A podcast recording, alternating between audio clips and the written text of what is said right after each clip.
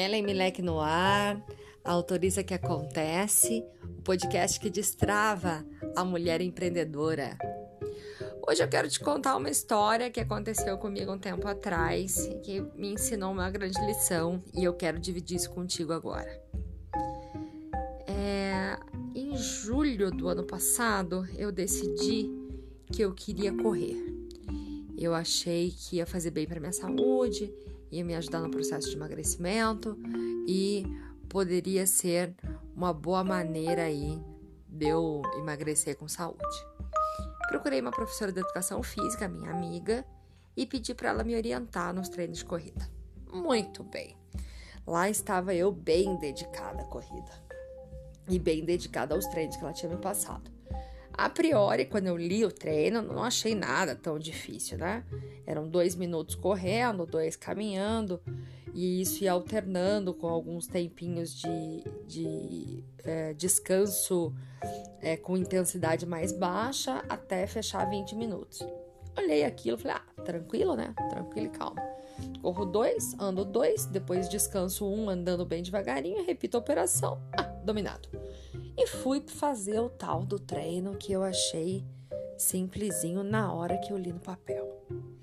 Menina, quando eu comecei a fazer o tardo treino, começou a me dar uma ofegância, assim, sabe? Uma faltância de ar. Eu falei, caraca, mano, que dois minutos comprido. É, a primeira lição, então, a percepção de dois minutos muda muito quando você tá fazendo uma coisa muito desconfortável. Foi a primeira coisa que eu senti. Um desconforto naqueles dois minutos, eu fiquei ofegante, foi super difícil. E aí, é, chegou os dois minutos de andar, eu andei mais rapidinho. E lógico que os dois minutos de andar passou bem mais rápido que dois minutos de correr. E aí eu tinha que alternar aquilo e terminei com os bofs de fora, morta. Mas terminei morta, pelo amor de Deus. E eu tinha que repetir aquela operação três vezes na semana. Ah, muito bem, né? Ah, 20 minutos, três vezes por semana, dominado. Foi pro segundo dia. Quando eu comecei o segundo dia, eu já senti o cansaço antes de começar. A minha cabeça já deu uma travada, do tipo, meu Deus do céu, a gente não vai dar conta disso hoje. Mas enfrentei aqueles 20 minutos e fiz o treino. Terceiro treino, a minha cabeça já travou em casa. Na hora de colocar o tênis e a roupa, eu já tava esbaforida de canseira, do tipo preguiça de sentir canseira, assim, sabe? Preguiça de sentir cansaço. Eu já tava nessa. E aí resolvi enfrentar. E aí, nessa enfrentância toda, eu já tava empreendendo. E eu comparava muito a minha persistência em correr com a minha persistência em destravar o meu negócio. E aí eu comecei a entender quando a cabeça da gente trava, né? Ela travava a minha corrida e travava que eu fizesse alguns desafios, que eu cumprisse com alguns desafios no meu negócio também. O meu corpo me ensinou. O meu corpo me mostrou o que, que eu tinha que fazer. E aí aconteceu o inesperado. É, eu fui pro treino, etc e tal, e um dos combinados que eu tinha com a professora era que o meu marido que me acompanhava nesses treinos todos é, filmaria uh, o meu desempenho correndo para que ela pudesse corrigir passadas e, e postura e tudo mais para que eu não tivesse nenhuma lesão, nenhuma dor, nem nada.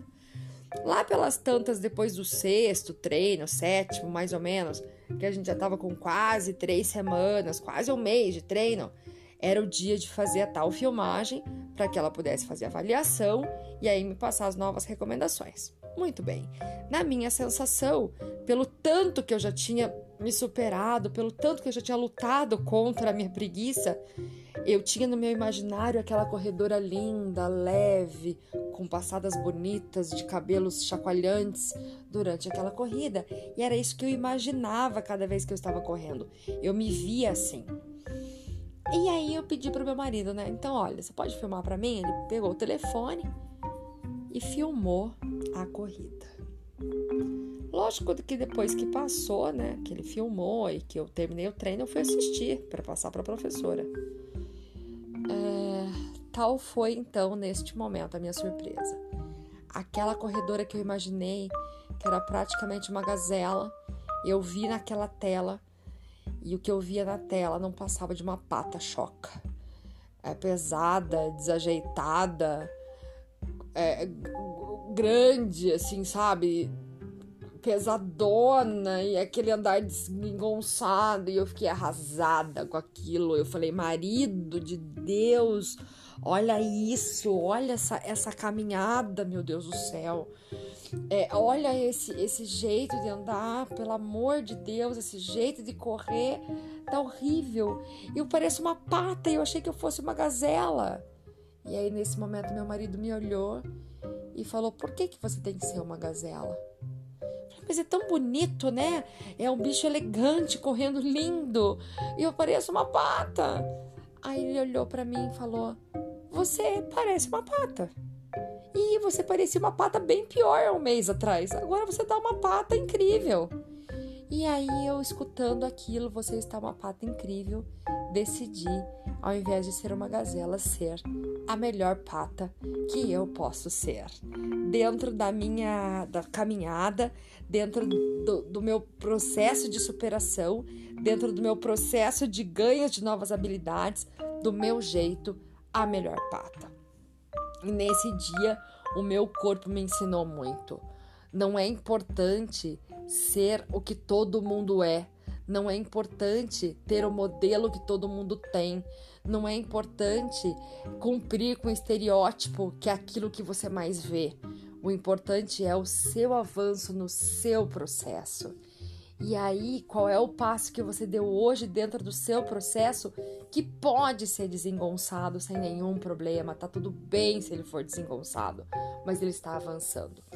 É, hoje eu faço caminhadas é, três vezes por semana, caminhadas matinais três vezes por semana, são 3 quilômetros, 30 minutos e me sinto uma bela pata melhorando o meu, meu aspecto cardiorrespiratório a cada dia. Obrigada por esse episódio, a gente se encontra no próximo episódio. Ah, não esquece de passar lá no Instagram, arroba autoriza que acontece, e fazer sua inscrição para o nosso evento Produtividade para Empreendedoras, Ordem e Progresso, de 9 a 13 de novembro. Te espero no evento e conversamos no próximo episódio. Um beijo e até lá!